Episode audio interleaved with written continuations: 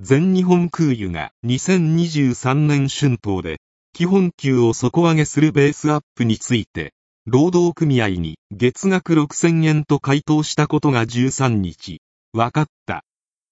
All Nippon Airways has fully met the demand from its biggest labor union for a pay scale hike of 6,000 yen per month. People familiar with the matter said Monday.